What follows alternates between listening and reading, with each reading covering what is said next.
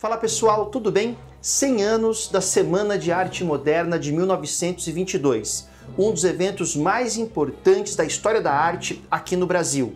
E nós, aqui do História Online, faremos uma minissérie em três episódios abordando este centenário, com a especial participação do Otávio da Mata. Hoje, no primeiro episódio, falaremos sobre o contexto histórico que permitiu a formação da Semana de Arte Moderna de 1922.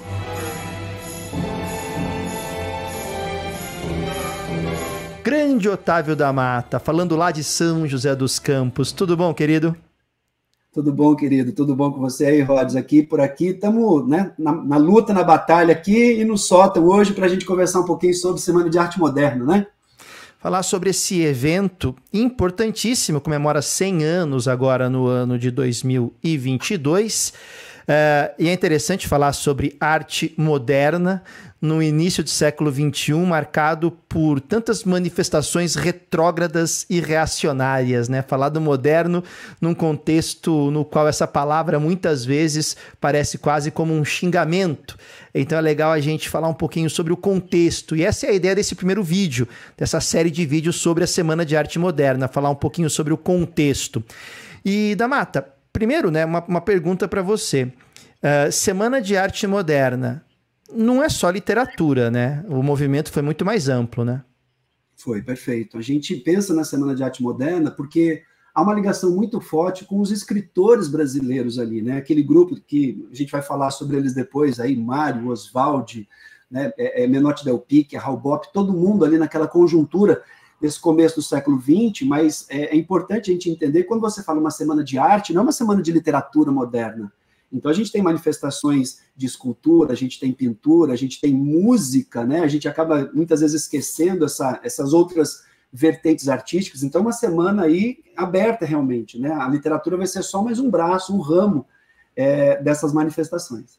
E é interessante, né? Porque caminhando aqui pelos cemitérios de São Paulo, que é uma um, um, um turismo pode parecer um pouco macabro para alguns, mas é um turismo interessantíssimo. Cemitérios como o da Consolação e o do Araçá, a gente encontra um monte de túmulo com esculturas inspiradas nas linhas modernistas, né? Aqui no cemitério da Consolação, pertinho de casa, tem um monte de escultura do Brecheret por exemplo. Né? Então é, é impressionante, né? É, é andar ali, até o túmulo de muitos modernistas estão ali também, né? Então você está andando não só é, vendo o túmulo, como também vendo as manifestações estéticas, né? Então a escultura também, né? É, fez parte desse movimento, né? É, e o Brecheret, para eles, assim, quando eles conheceram, ele era, assim, ele era considerado, no mínimo, por eles ali, um gênio, né? O comentário deles ali, eles ficaram absolutamente impressionados com aquilo, né? É, e convido, então... Dele, Exato. Convido, se você está visitando São Paulo ou mora em São Paulo, dá um pulinho ali no cemitério da Consolação, uh, pertinho ali da Paulista, e você vai ver bastante coisa interessante sobre isso. Não só sobre o modernismo, tá? Sobre a Semana de Arte Moderna, tem outras manifestações estéticas ali. Mas bom, vamos lá. Primeiro, nesse primeiro programa, primeiro episódio da Mata, vamos falar um pouquinho sobre o contexto. Semana de Arte Moderna 1922, entre os dias 13 e 17 de fevereiro de 1922. E essa década de 1920 é muito importante, porque ela é uma década que se inicia logo após o término da Primeira Guerra Mundial. Por mais que a Primeira Guerra Mundial tenha terminado no dia 11 de novembro de 1918, no armistício de Copinha, uh, as tratativas de paz são feitas a partir de janeiro de 19 em Paris, e os tratados são efetivados mesmo a partir de 1920. Então nós temos ali entre 18 e 20 um período de transição, né? o fim de uma guerra que marca o fim de uma época, marca o fim da Belle Époque, marca o fim daquele período de entusiasmo, de euforia, de felicidade europeia, acreditando que eles, europeus, eram o suprassumo do progresso e da civilização e o modelo a ser copiado. É, europeus que acreditavam que a barbárie e a guerra só aconteceriam entre povos incivilizados, povos eh, menores do ponto de vista da escala evolutiva. E eles, óbvio, que nisso eles se referiam ao continente africano, à Ásia, à Oceania e também aqui aos sul-americanos. E de repente o grande conflito acontece ali na Europa. uh, o choque, o impacto da Primeira Guerra com o fim desse otimismo, dessa euforia, dessa Belle Époque, desse espírito que nasce um pouco com o iluminismo e no século XIX se transforma numa febre. É, também tem manifestações na arte já no século XIX, né, no finalzinho, início do século XX, né, Damata? Tem sim, e assim, é importante esse, esse contexto que você coloca, Rodolfo, da guerra, porque esse espírito, na verdade, de, de, amedrontamento, né, e ao mesmo tempo de mudança em função disso, de sensibilidade, porque você tem, uma, você tem um, um mundo agora partindo da Europa absolutamente sensível a essas questões, né, a esse, a esse impacto da destruição. E é interessante como, como os artistas eles pegam isso e enveredam para o caminho artístico no sentido de se existe uma parcela que foi para a guerra, se existe um reflexo da guerra, por que nós não promovemos também essa postura combativa dentro do campo artístico? Então, as vanguardas, por exemplo, elas começam a nascer produto, na verdade, desse reflexo. Isso é muito interessante. Né? E, e as próprias contradições brasileiras, né? porque a gente está olhando todo esse movimento europeu, a gente busca uma manifestação artística que tem um reflexo, inclusive vindo dessa postura belicista, que é a questão do nacionalismo, produto dessa guerra. E quando os, os, os modernistas, artistas tentam colocar isso, compondo isso dentro de um cenário nacional, Falei, mas peraí, a gente, é, a gente é um país rural, o que, que, eu vou falar aqui? Qual é a postura que eu vou trazer? Então, é, é, é assim, é, um, é uma dicotomia muito grande, né? porque eu continuo bebendo na fonte europeia e quero mostrar uma produção autóctone, nativa, quando na verdade eu falei assim, para onde eu vou, por onde eu vou, né? Por que caminho eu vou percorrer?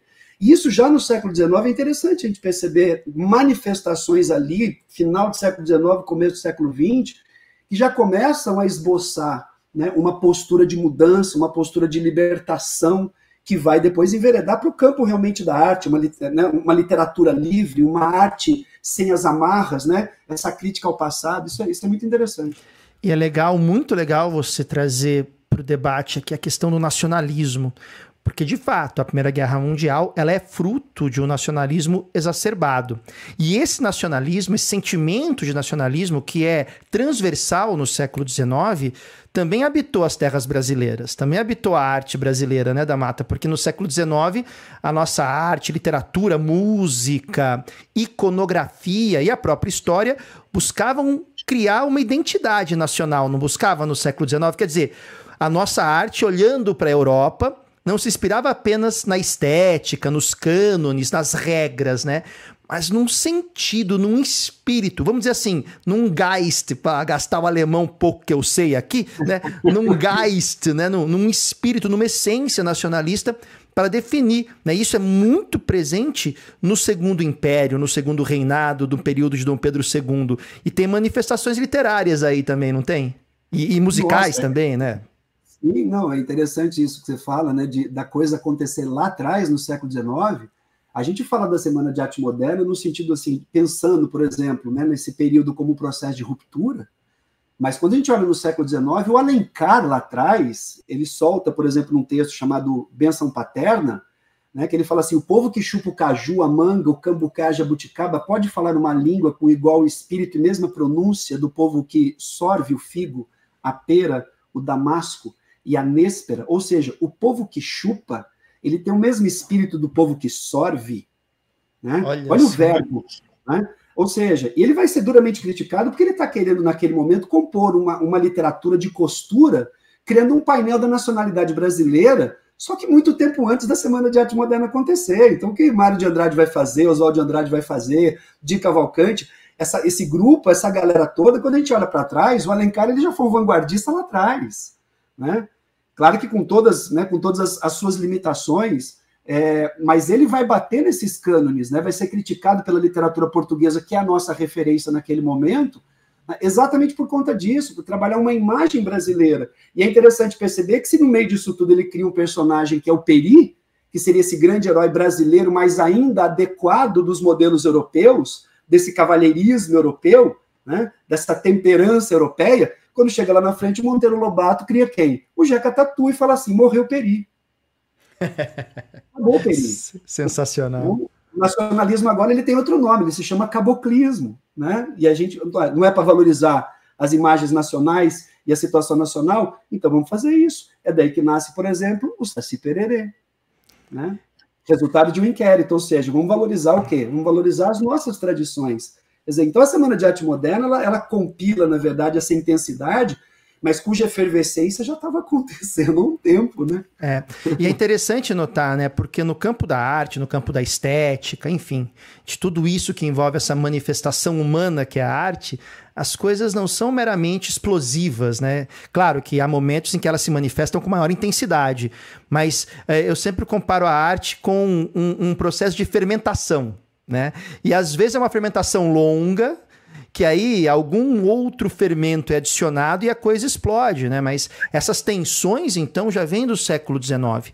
E aqui, claro, a gente não vai falar muito da Primeira Guerra Mundial, nem, nem do que foi o conflito, mas sim do impacto deste conflito na Europa e como isso acaba sendo absorvido interpretado, né, não só absorvido, interpretado aqui no Brasil. E eu trago aqui da Mata como um exemplo a famosa obra A Roda de Bicicleta de Marcel Duchamp, de 1913, antes da guerra. De antes da guerra. A guerra começa em 14. E uma obra que causa um choque absurdo, né? O pessoal fica meio perdido, né? Quando se defronta aí com, com esse essa obra, sem entender muito bem o que significava.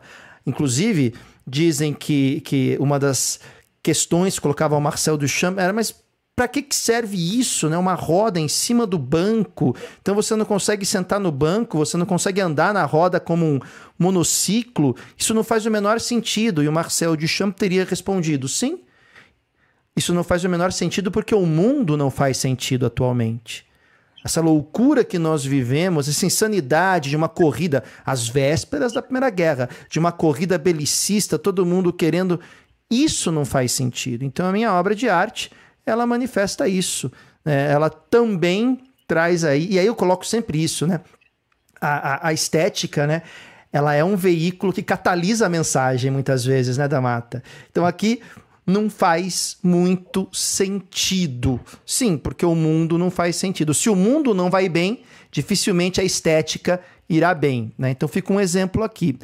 Um outro exemplo da mata que eu trouxe aqui para ilustrar as uhum. belíssimas obras do pintor, do artista Otto Dix, que uhum. começa com uma estética extremamente, uh, uh, entre aspas, eu vou colocar aqui, violenta, porque ela é quase realista.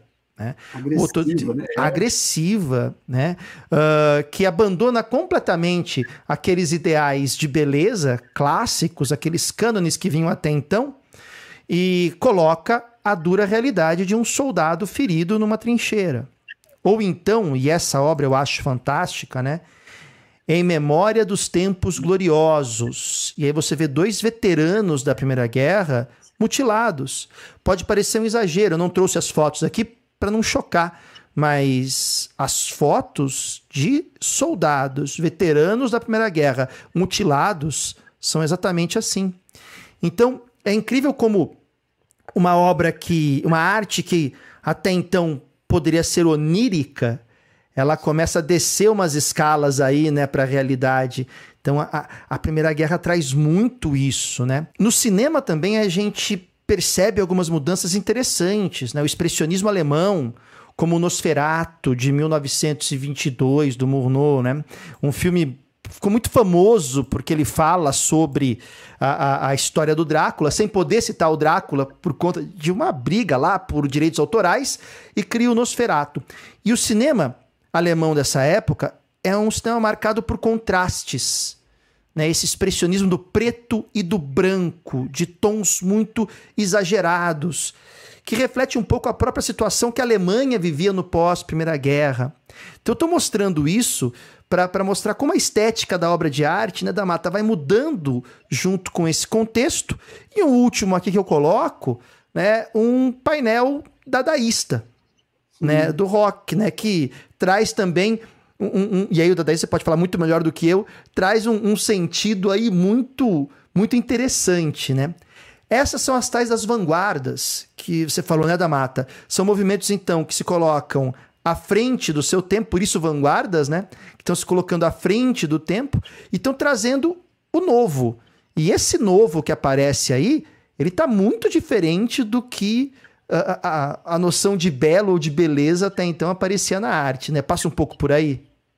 É, e não, e assim, você vê essa questão do, do é, retomando um, pouco disso que você falou, o, o Rodolfo, o, os recursos, né? Você vê o cinema expressionista alemão, né, são recursos rudimentares, né? Assim, não, não, não, se trabalha mais com aquela coisa né, pomposa, cinematográfica. A gente tem uma, uma né, assim, volta muito para a questão do básico, né, de objetos cênicos que, que, que é, se tornam vivos ali ao longo do, da própria encenação, do próprio processo ali, né? O, o, Kafka tem uma, uma, frase que ele fala assim, ele fala na literatura, mas eu acho que, enfim, a gente estende isso para a questão do campo artístico, de outras manifestações também, que ele fala que a literatura é sempre uma expedição à verdade. Né? E, e, e, o Graciliano ele, ele, ele fala uma outra que é assim, né? Nós, nós só colocamos nas nossas obras aquilo que nós somos. Quer dizer, o que, que nós somos nesse momento, um pouco antes e, e logo após essa Primeira Guerra Mundial? Quem é esse mundo, né? de preto e branco, de certo e errado, dilacerado nessas pinturas que você mostrou, absolutamente angustiado. Daí você tem essas pinturas expressionistas com que com os tons mais grossos, quentes, né? Mais assim e, e, e, sem essa delicadeza, né? E por quê? Porque o mundo não é delicado nesse momento. Como ser delicado, como ser sutil depois de quatro anos de barbárie ininterruptas é. em solo europeu. Porque uma coisa era o europeu fazer barbárie no continente africano, né? Aí ele justificava que ele tinha que fazer porque quem habitava lá não tinha condições de entender a civilização a não ser pela força. É o discurso ah. famoso da diplomacia do canhão, tão comum no imperialismo e neocolonialismo, né? Que é um discurso de transformação do outro em uma figura mi no mínimo infantil, para não dizer incapaz e inimputável, e que, portanto, tem que ser controlada pela força. Né? Isso é muito comum. E depois vai ser retomado. Logo na década de 20 vai ser retomado, mas fica para um outro momento isso aí. Então, aí você vê exatamente isso, né? Como ser sutil, como ser delicado, como ser, vamos alguns termos aqui, né, da mata, como ser proporcional, como ser. Harmonioso, como, como evocar, por exemplo, uma inspiração renascentista ou clássica, né? E aí você pediu para a gente trazer aqui uma outra obra, né, de 1907, né, Les Demoiselles d'Avignon, do Pablo Picasso, né? E aí você vê os traços do Pablo Picasso, que acho que dialoga muito com isso que você falou, né? Exatamente, porque você tem uma. Você vê, ele, ele, ele vai fazer um estudo disso, ele demora nove meses para pintar esse quadro, são seis meses fazendo um estudo, esboço, com mais de 800, né, 800 esboços assim que ele vai, que ele vai trabalhar. E, e, é uma coisa interessante, porque assim, quando ele chega num resultado como esse, o, o, Rodolfo, você vê, foge da pintura retrato, foge daquela coisa, né, que você colocou agora há pouco dos cânones clássicos, né, daquela arte renascentista, do equilíbrio, daquela, né, daquele, daquele, daquela harmonia, para você mostrar uma realidade absolutamente fraturada por meio de formas geométricas, né? Ou seja, é uma visão realmente quebrada, fragmentada dessa realidade e num instantâneo, né? Ou seja, causa o choque. Essa pessoa que está aqui sentada olhando é como se ela estivesse dando, né, olhando de repente, e, e, e, ela pode ser vista de diversos ângulos. Agora, isso, por exemplo, para quem está acostumado a uma arte tradicional, isso é um choque violento, assim como qualquer outra literatura. Né? Uma literatura que provoca uma determinada mudança nesse momento, assim como a pintura do Picasso nesse sentido, por quê? Porque ele entrou com o cubismo e com arte abstrata ao mesmo tempo e, e, que apresenta uma imagem desconstruída, que uma das coisas que mais chama atenção nas obras do Picasso, principalmente aí nessa fase do cubismo, é que ele pega uma figura tridimensional e desconstrói. E aí obriga o, o, o, o espectador, enfim, aquele que está ali no ato de fruição da arte, de reconstruir, abrindo espaço para uma enorme subjetividade. Isso que eu acho interessante. Porque de repente você pode reconstruir essa imagem na sua mente de uma forma que não a minha. Se a gente pensar naquelas obras de artes clássicas, tem pouco uhum. espaço para subjetividade. Né? Eu falo brincando que essas obras de artes mais clássicas, aqui não é uma crítica, é uma constatação, elas são é, é muito autoritárias nesse aspecto. É o que está dado no quadro. Você pode ter até camadas de interpretação, mas não tão subjetivas quanto essas. Então, quando você olha uma tela como essa, ou mesmo um painel como Guernica, ali a realidade está desconstruída, está fragmentada. É necessário que o espectador construa, monte, e os resultados podem variar de um para outro. E é interessante porque é uma vanguarda que está trazendo consigo nessa proposta uma característica um pouco pós-moderna, né? Porque se cada um de nós pode imprimir à obra um pouco da sua própria subjetividade, isso abre espaço para uma perspectiva mais individual, que é uma das características autoral, que é uma das características dessa visão mais pós-moderna. Olha o tamanho dessa vanguarda, né? Olha o que eles já estão antecipando aí. Não sei se você concorda, se você vê essa possibilidade também nesses movimentos, não só também nas, nos quadros, mas na literatura também. Exatamente, porque assim, é, é... quando a gente olha o Picasso fazendo isso, quebrando essa perspectiva de espaço, né? e obrigando exatamente o espectador a, a, fazer uma imersão na obra, né?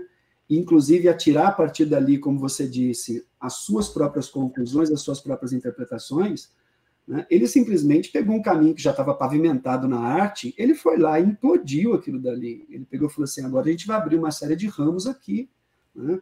Quando a gente olha, por exemplo, né, o próprio Mário de Andrade, quando ele, né, assim, na, na, e aí já numa outra influência, que no caso é a influência surrealista, o Mário coloca isso no prefácio interessantíssimo. Quando sinto a impulsão lírica, eu escrevo sem pensar tudo que meu inconsciente me grita. Olha isso, eu estou liberando o meu inconsciente por uma manifestação artística agora absolutamente liberta. Então, quando ele fala, eu escrevo sem pensar, significa que esse automatismo psíquico passa a tomar conta agora da produção. Então, eu não estou obedecendo mais nenhum tipo de cânone. Eu não sei o que vem. Por isso que ele fala: penso depois, não apenas para corrigir, como para justificar o que escrevi. Ou seja, mas antes disso acontecer, dessa justificativa, o que eu quero é a liberdade total, né? Então, assim, acredito que o pensamento, acrisolado no subconsciente, cria frases que são versos inteiros. Essas manifestações todas que estão acontecendo nesse início de século, a psicanálise do Freud, aí depois você pode enveredar né, muito melhor do que eu nisso daí, é, é, é, o envolvimento com a filosofia do Nietzsche, com a intuição de Bergson. Ou seja, isso começa a, a transformar a sociedade de tal maneira que esses caras na frente falam, meu, a gente vai pegar isso aqui, colocar num cadinho, misturar isso daqui e vamos jogar na cara do público. E a gente não pode esquecer também do impacto da psicanálise. Tem Freud aí, né? A gente está uh. falando de uma Europa que está vivendo mais uma ferida narcísica. Né? Se viveu a primeira ferida narcísica lá com o heliocentrismo de um Copérnico, de um Galileu, de um Bruno, viveu a segunda ferida pesadíssima com a seleção natural das espécies de Charles Darwin, né? E por que feridas narcísicas? Porque retiram o homem branco europeu do centro, né? Você não é o centro da galáxia, do mundo, nada. Você gira ao redor do Sol. O heliocentrismo quebra uma primeira perspectiva narcísica desse homem branco europeu. Vem Darwin e, nossa, dá um golpe, de uma, dá uma machadada, faz uma segunda narcísica. E uma terceira, que é a psicanálise. Quer dizer, você europeu, branco, racional, não, querido. Na verdade, tua racionalidade é muito pequena perto do seu inconsciente. E dá para falar também que a própria Primeira Guerra Mundial também abre uma chaga narcísica. Então a Europa vinha sofrendo chagas narcísicas, né? E, e, e, essas chagas abrem espaço, tiram essa visão objetiva, racional, toda, né, empoada, vamos dizer assim, né, da mata, abrindo espaço para uma grande subjetividade. Dá para falar então que essa vai ser uma marca importante que vai surgindo nesse contexto e vai com, entre aspas aqui, contaminando outros cenários, como por exemplo o brasileiro também? Eu acho, eu acho que sim. É, e tem uma coisa também, Rods, que é interessante, porque por mais que aqui no caso do Brasil é, haja uma, um, um, interesse, uma movimentação por parte desses artistas de, de produzir, de, de criar alguma coisa diferente, a gente não pode esquecer que eles estão muito protegidos dentro de uma elite tradicional também, né? Então é muito fácil é, a gente criar é, esses, esses testes estéticos, vamos dizer assim, né? quando na verdade a gente está a gente tá, a gente tá em ambiente controlado muitas vezes, né? É, então, assim, quando a gente olha, por exemplo, o nascimento desse processo todo, isso está acontecendo dentro do quê? Isso está acontecendo dentro de uma aristocracia paulista, isso está acontecendo dentro de um, né, de, um, de um, campo de um campo burguês. O Oswald de Andrade, depois, lá na frente, vai se envolver com os movimentos de esquerda, mas nesse começo, ele está absolutamente protegido, né? Assim, onde que isso acontece? No Trianon, nos salões ali, na Líbero Badaró, né? Ou seja, essas movimentações agora, elas estão acontecendo em função de uma elite paulistana, né? Depois a gente vai ver isso no, no, caso do Rio de Janeiro, a movimentação ali também no Rio de Janeiro. Agora, por favor, né? Então, assim, é muito fácil, né? A gente, a gente, a gente sair gritando para o mundo. Você falou do, do Narciso. É muito fácil a gente sair gritando quando a gente é a mãe do lado, né? Só que daqui a pouco os caras viram e falam assim: até a mãe, filho. Você está sozinho no mundo, cara. É. Entendeu? Então, assim, é. Né? É uma, é uma, é uma subversão. Aí você sim. trouxe para gente também aqui outro documento da época, né? o Manifesto Futurista do Filippo Tommaso Martinelli, Marinetti, perdão, que uhum. sai publicado no Le Figaro no dia uhum. 20 de fevereiro de 1909. E aí? Quer dizer, dentre essas vanguardas que a gente está vendo, essa desconstrução desses cânones clássicos, aí vem o um movimento que é o futurismo.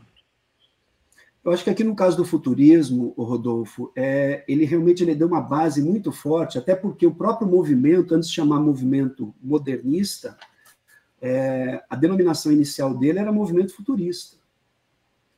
E exatamente por conta do quê? Por conta dessa movimentação diante do passado, ou seja, dessa ruptura com os valores tradicionais, com os valores passadistas, em tudo aquilo que o passado representa, e a busca de algo novo nesse sentido, que aqui no caso vai ser traduzido de diversas maneiras com diversos impactos. Então, por exemplo, se você pega o Marinette, o manifesto que sai em 1909, e esse manifesto impactou realmente muito, né?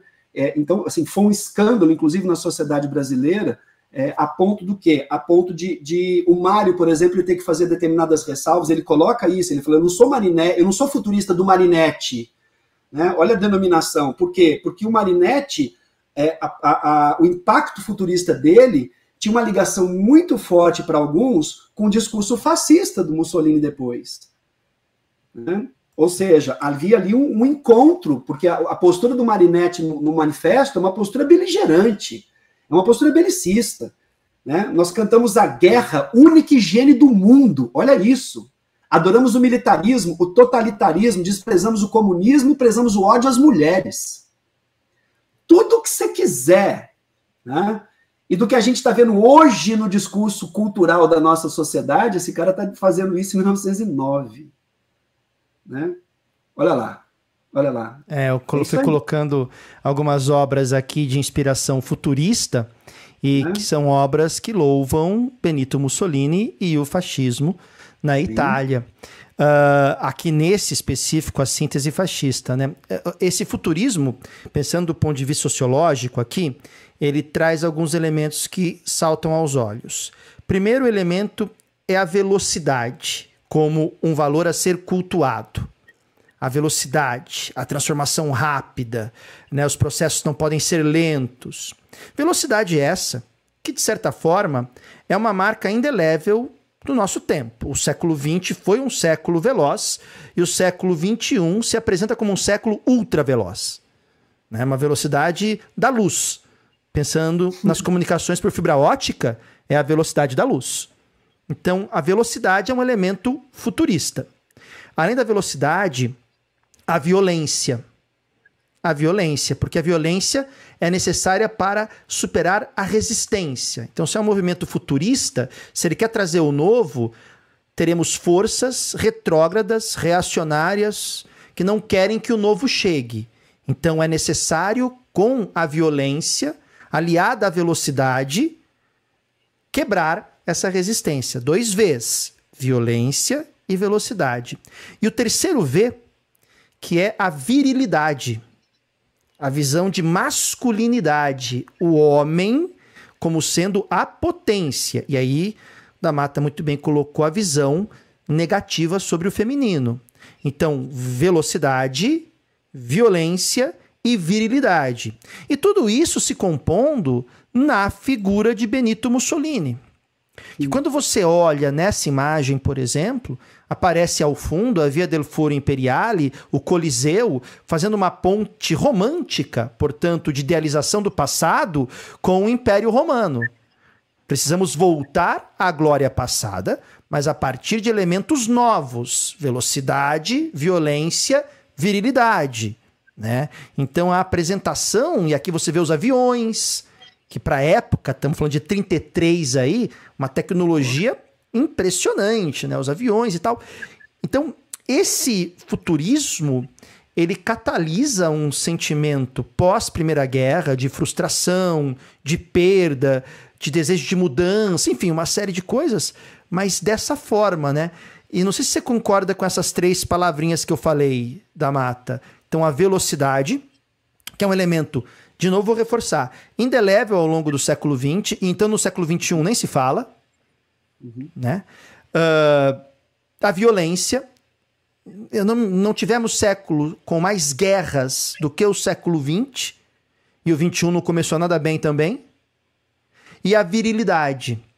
Essa questão da masculinidade se impondo como o modelo a ser uh, uh, reproduzido como liderança, como força, como tudo isso.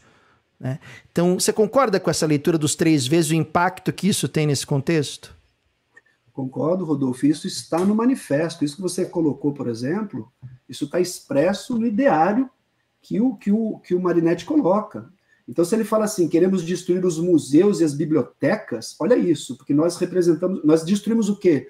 Nós destruímos essa força do passado que nos impede de avançar que nós estamos em pleno século XX, que é o século da velocidade. Olha o que ele fala: o automóvel de corrida em plena velocidade é muito mais bonito do que a vitória de Samotrácia. Então você pega uma escultura que está no Museu do Louvre, né? ou seja, uma liberdade sem rosto, alada, mas estática, ou seja, uma arte passadista, porque é uma arte parada. Nada disso tem valor diante de um quê? De um automóvel de corrida em plena velocidade. Né?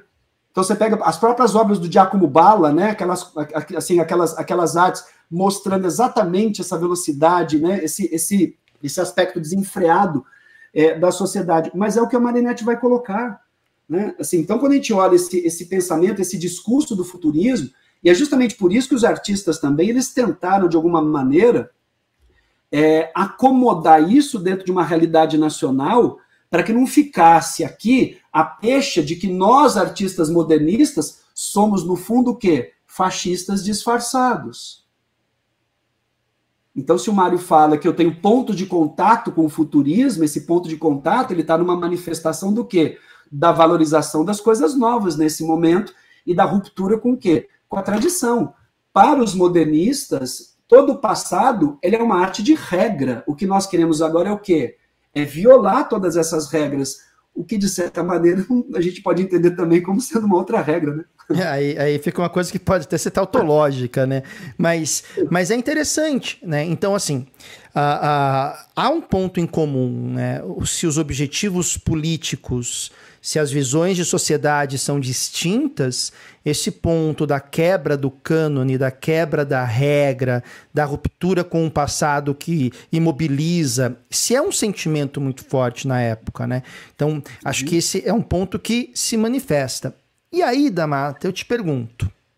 Agora, olhando especificamente o Brasil, então fizemos um pouquinho esse contexto da Europa, lembrando que nessa década de 20 teremos na Itália a ascensão do Mussolini. A partir da década de 30, temos a ascensão de Hitler e do nazismo na Alemanha. E a partir de 24, de Stalin na União Soviética. Então você tem três elementos ali que não são idênticos de forma alguma, mas são marcados sim por uma característica que anula a individualidade que de certa forma coloca a subjetividade, a individualidade como liberdade em segundo plano. Ponto. Tá? Não vamos entrar nesse mérito aqui, mas só para mostrar que são três eventos que estão acontecendo correlatos ali ao mesmo tempo, com conteúdos distintos, mas que têm algumas uhum. características que podem ser pontuadas. E lembrando, achar algumas características em comum não é fazer equivalência entre os movimentos. Ponto. Agora, quando a gente olha para o Brasil, para variar aqui, sempre teremos aqueles que querem reproduzir tudo que está acontecendo na Europa, ipsis literis. Como, como, por exemplo, o movimento integralista, né? Quer fazer a mesma coisa, né? Não tem nem o que dizer aí. Vamos, num outro momento a gente pode falar sobre isso. Mas e aí? Como é que a arte brasileira, essas pessoas desejosas por romper com esse passado imobilista e engessante, engessador, não sei qual seria o termo correto aqui, como que eles começam a se manifestar?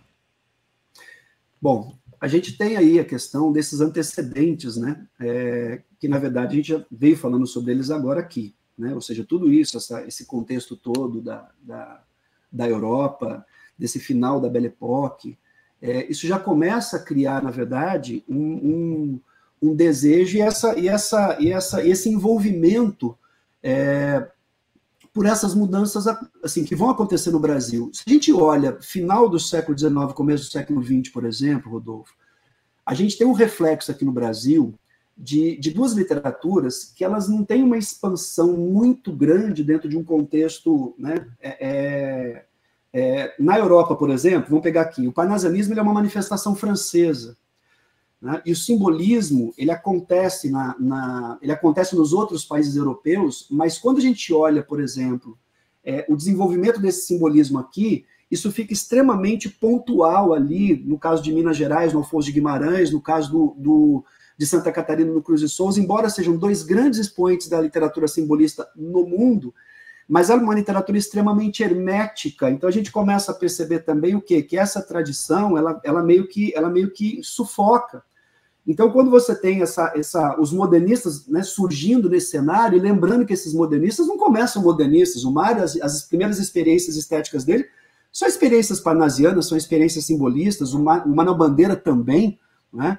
É, e aquela história, o próprio Mário fala isso, ele fala assim, a gente não pode se livrar de todo, rapidamente, das teorias avós que bebeu. Então não é simplesmente chegar e falar assim, ó, vamos, né, a gente, a gente abandona tudo, muda a coisa toda agora, porque, não, não é assim. Então existe um processo de influência, e que eu acho que nesse sentido, entra uma questão de adequação. Mas várias coisas vão ocorrendo nesse cenário, por exemplo, que vão desembocar depois ali na semana de 22. Né? Uma dessas coisas que eu acho que é fundamental, né, vai ser a, a, exposição da Anitta. A exposição da Anitta, acho que ela é um, ela é um grande estopim é, do movimento modernista ali, e, e, o reflexo que essa exposição teve dentro desse cenário paulistano depois. Né? A Anitta tinha um envolvimento muito grande, a Anitta, assim, a Anitta é uma estudiosa, ela vai estudar na Europa, ela vai para, né, ela fica em Berlim, e é interessante essa manifestação, por exemplo, inclusive da, da, do próprio expressionismo na pintura dela, ela tem um, ela tem um caso que ela conta, que ela fala que, que, que ela, ela deita num trilho de trem e espera o trem passar por cima, porque ela precisava passar por essa experiência de, de, né, de, de quase morte, vamos dizer assim. E ela diz que a hora que o trem passa em cima, ela no meio do trilho, ela falou que era uma quantidade de cores, era uma alucinação tão grande, tão gigantesca, que ela queria absorver tudo aquilo ali ao mesmo tempo que quando o trem passa por cima, ela fala assim: eu saí dali decidida a pintar. E aí, quando ela vem, assim, quando a gente pega, né, 1917, essa exposição que ela coloca ali em dezembro, ali na, na, na Libero Badaró, na rua Libero Badaró 111, e, e era onde as coisas aconteciam também ali na, né, naquela, naquela rua. É, são 53 pinturas. Vai um cara de Taubaté, chamado Monteiro Lobato, que está vivenciando todo esse cenário também ali, claro, né, dessas movimentações todas Lobato, ele é um antecipador de várias, de, do discurso modernista, quando a gente coloca, por exemplo, a literatura dele já como, como, como sendo uma literatura escrita sob impacto é, de novidade, é, quebrando, por exemplo, essa tradição gramatical. O próprio Oswald de Andrade coloca isso, fala assim, é, é, é assim, é uma literatura nova o que esse homem está fazendo. O próprio Lobato, por exemplo, ele era contra essa questão da acentuação para tudo. Ele fala assim: olha o francês acentuando duas vezes a mesma palavra, e a gente copiando exatamente o mesmo modelo, enquanto isso, a língua inglesa está deslumbrando o mundo com o quê? Com o seu idioma, e não tem acento nenhum. Então, para onde que a gente está indo? Agora, esse mesmo Lobato vai assistir essa exposição e depois ele vai lá e escreve um artigo a propósito da exposição Malfatti, que futuramente vai ser publicado com o nome de Paranoia ou Mistificação. E é um nome pesado quando você pega essa segunda denominação. Por quê? Porque ali ele vai colocar já esse questionamento. Há duas espécies de artista Né? Uma espécie é aquela espécie que trabalha com uma arte livre dos artifícios e distante dos cubismos de Picasso e companhia. E a outra é aquela que produz uma arte que não é muito diferente daquela produzida nas paredes dos manicômios. Olha isso. E as pessoas escutam um negócio desse, lê uma coisa dessa e falam assim: quem é esse louco, retrógrado, passadista, caipira de Taubaté? Vai lá pro seu Jacatatu, filho, mas ele não critica a Anitta. Ele critica aquela exposição devido a uma influência das vanguardas que, para o Lobato, é algo inacabado. Ele não, ele, ele, pelo contrário, ele faz um elogio ao talento da Anitta, porque ele fala que é uma grande artista com qualidades inerentes ao grande artista. Agora, a juventude da época está preocupada em reflexão? É óbvio que não. A gente pega a mensagem e sai dando porrada. Então a juventude toda saiu o quê? Criticando o Lobato, e obviamente ela sai de uma condição agora de uma artista né, mal interpretada e ela vira mártir do movimento. Aproveitam a imagem da Anitta e catalisam ela nesse movimento que lá na frente vai fazer o quê? Vai desembocar na Semana de Arte Moderna. Agora, isso para ela, do ponto de vista da carreira, o, Rodolfo, foi muito, foi, foi cruel. Sim. Ela ficou um ano sem olhar para aquelas pinturas todas. Eu imagino, e é interessante você colocar, né? A juventude não quer reflexão, a juventude quer ação, né? E, e, e, e falávamos, e, é interessante também notarmos que no cenário nacional, a década de 20 apresenta um sinal de esgotamento claro, primeiro, de uma estrutura política, aquela famosa política do café com leite, tudo isso apresentava evidentes sinais de desgaste, principalmente após a Primeira Guerra. Economicamente não íamos bem também, então o modelo agroexportador do café já apresentava sinais evidentes de desgaste muito antes da crise de 29. Então você tem um modelo político e um modelo econômico no Brasil que apresentam um esgotamento e esse cenário também se reflete nessa visão dessa, entre aspas, juventude, vamos colocar assim, sem nenhum é, uma conotação pejorativa aqui a juventude, que denuncia um esgotamento artístico, estético, uh, tudo precisava mudar. É interessante como depois da Primeira Guerra, tudo precisava mudar. E essa urgência pela mudança pode levar tanto a movimentos absolutamente libertários, como a movimentos que se dizem libertários, mas que são autoritários. Por isso que eu falei, né, que o subjetivismo que é negado pelo nazismo é o subjetivismo da liberdade. E coloca-se um subjetivismo que sempre resulta no autoritário. Isso é uma, uma outra discussão, mas é interessante. O, o cansaço, o, o esgotamento, a, a, a, o talvez o desespero pelo novo vem daí também, né? O Brasil apresentava sinais evidentes que aquele modelo era insustentável. E se você é um político, você busca mudanças na política. Se você é um, um empresário, você busca talvez mudanças na economia. Se você é um acadêmico, você busca mudanças nas teorias. E se você é um artista, você busca mudança na estética. Tá, tá, tão errado falar isso ou você concorda também com esse ponto da mata?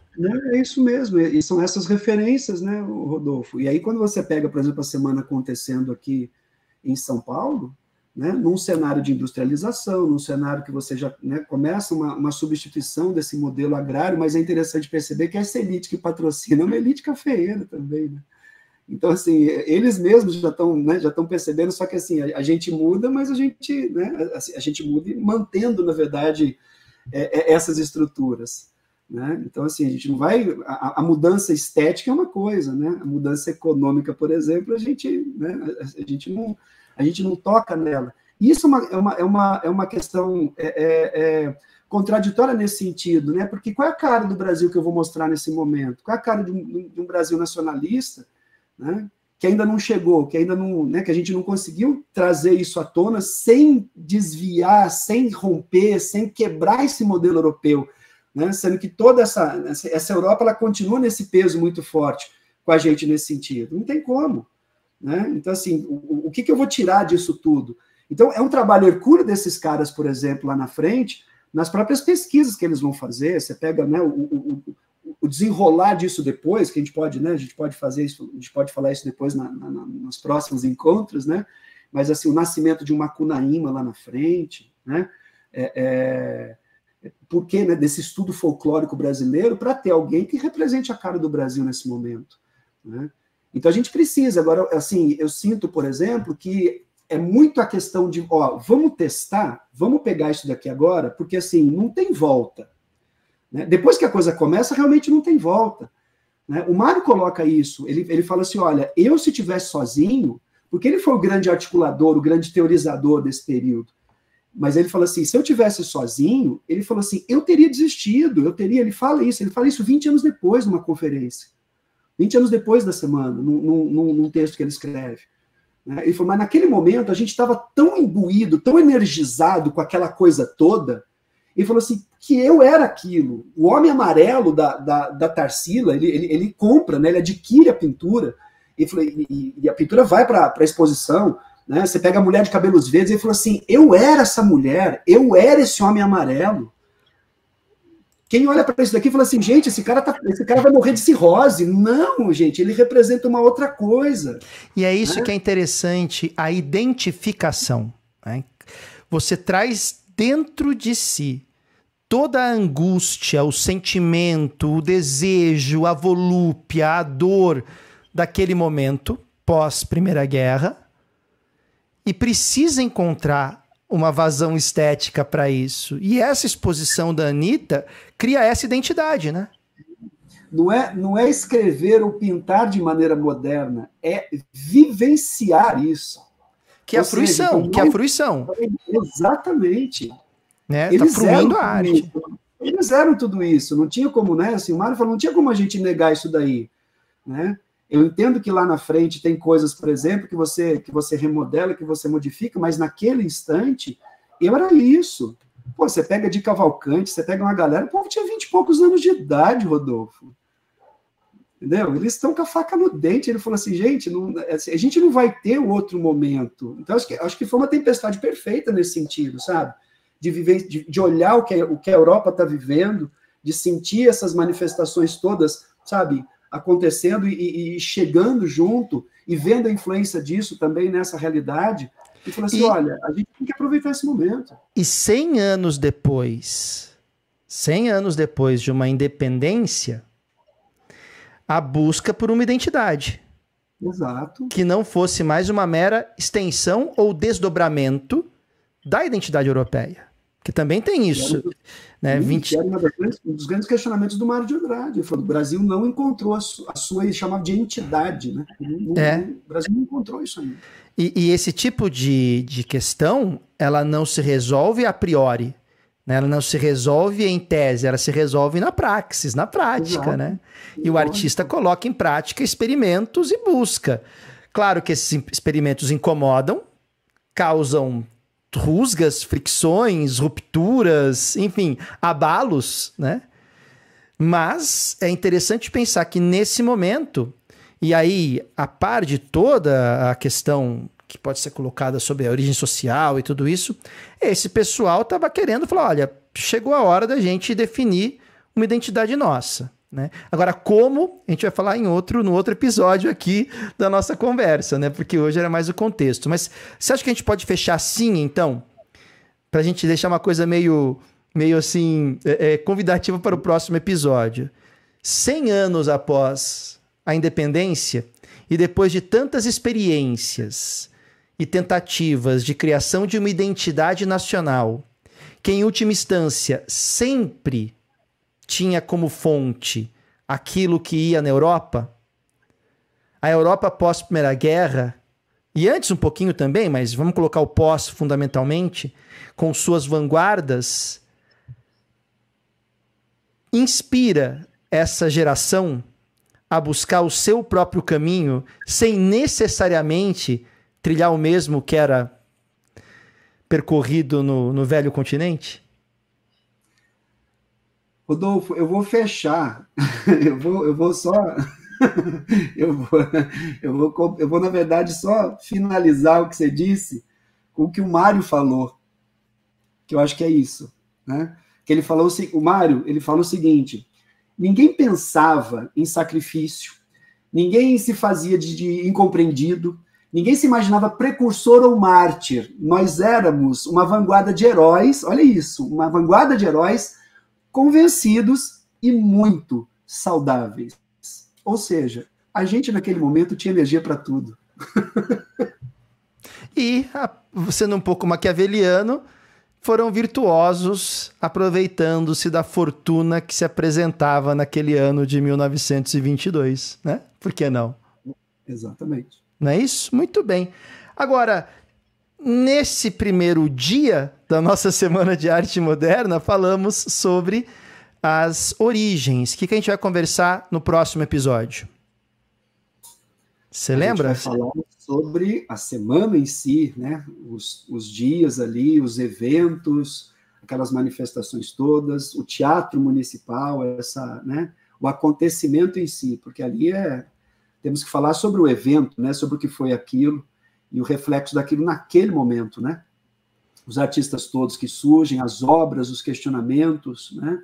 A literatura, a produção que, que aparece naquele instante. Perfeito. Então, você já fica convidado para acompanhar o segundo episódio aqui da Semana de Arte Moderna 100 anos depois. Já agradeço imensamente aqui a audiência de todos vocês e, claro, a generosa participação do Damata, que está com um curso novo aí também. Queria que você falasse um pouquinho do seu curso, Damata. Opa, vamos lá. É, são três cursos, o curso de redação, que começa na semana que vem, dia 22, no modelo online, né, uma estrutura EAD, com plataforma, tudo. E começa dia 23 no modelo presencial, na verdade híbrido. As aulas teóricas serão presenciais aqui em São José dos Campos e as correções feitas comigo serão no modelo serão no EAD, porque foi uma estrutura que a gente organizou já desde 2020 que funcionou muito bem com os alunos, e eles gostaram de, do, do modelo da correção EAD. E fora o curso de redação, a gente tem o curso de literatura, que vai contemplar as principais, os principais editais das provas, é, Enem, VUNESP, Unicamp e FUVEST, mas cuidado com uma ressalva aqui, FUVEST e Unicamp sem os livros, é o edital que está lá, né, porque a gente tem os movimentos, os autores, as obras, os contextos da, da, dos períodos literários que estão nesses editais também. Então, esse curso de literatura, ele começa dia 4 de março e ele vai até o Enem, tá? Então a gente vai pegar esse período todo. As aulas, eu vou, essas aulas serão todas gravadas, eu vou postar essas aulas semana a semana. Então cada semana tem um conteúdo aí é, inédito que os alunos vão receber. E depois vai também ali, é, logo no começo de março, já na mesma semana que o curso de literatura, vai ter o um curso específico para as obras literárias da FUVEST. É um curso um pouco mais enxuto, porque ele vai, né, a quantidade de aulas é menor, mas vamos contemplar aí todos os livros da lista da FUVEST. Então são esses os três os três cursos, Rodolfo. Mas como é que eles chegam? Passa pra gente o endereço aí, telefone, pombo correio, como é que faz para entrar em contato contigo? Muito bem. Então, ali no Instagram tem um link, por exemplo, para quem quiser, tem o contato do curso, o telefone do curso ali, que você pode mandar uma mensagem ali de WhatsApp. E, e, a Milena, que cuida dessa parte ali, ela envia para você um informativo a respeito dos três cursos. Ali estão todas as informações mais importantes: a periodização do curso, o preço, desconto, tem desconto para quem se matricular antes da data, tem sim, tá? É, formas de pagamento, é, o acesso à plataforma, a gente vai trabalhar com tudo isso, né? O curso vai ser feito todo, mesmo o curso ao vivo, tudo vai ser disponibilizado na plataforma. A plataforma vai ser o nosso ambiente de estudo, de comunicação. Tudo Opa, será feito por lá. Voltou, voltou, voltou. feito por lá na plataforma, tá? É, caso vocês queiram conhecer, nessa semana, por exemplo, eu vou fazer algumas aulas degustativas, tanto de redação quanto de literatura. É só você clicar no link que está ali no, no, no, nosso Instagram e você vai ser direcionado para o nosso grupo de WhatsApp. Esse grupo de WhatsApp é um grupo provisório, ele é apenas para as aulas experimentais, não tem vínculo nenhum. Tá? Então, assim, as aulas são gratuitas, são aulas abertas, para você conhecer tanto o trabalho feito com redação quanto o trabalho realizado com literatura e obras literárias. Então, nessa semana eu vou fazer aula aberta de redação, e vou fazer aula aberta também de uma das obras da FUVEST para vocês conhecerem como vai ser o andamento do curso. Então, se você quiser, clica lá, porque lá no grupo tem o um link para você assistir a aula. E qual que é o arroba do Instagram? O, é o Otávio da Mata, arroba Otávio da Mata. Eu vou, eu vou unificar tudo agora num, num único. Num único... É no arroba Otávio da Mata. Tudo junto. Otávio da Mata tá lá. Tem o arroba redação Otávio da Mata também, por enquanto pode usar também esse, mas qualquer um dos dois. Redação, arroba, redação Otávio da Mata ou arroba Otávio da Mata. Vou deixar aqui na descrição do vídeo todos os arrobas também, aí vocês podem pegar sem problemas. Então é isso. Feito isso, nos vemos no próximo episódio, no segundo episódio, quando falaremos sobre a semana em si, os dias da semana. Da Mata, muito obrigado, um beijo no seu coração, querido. Valeu. Eu que agradeço, Rodolfo. Um beijo para você aí, um beijo para todo mundo aqui do HO e a gente se vê no próximo dia.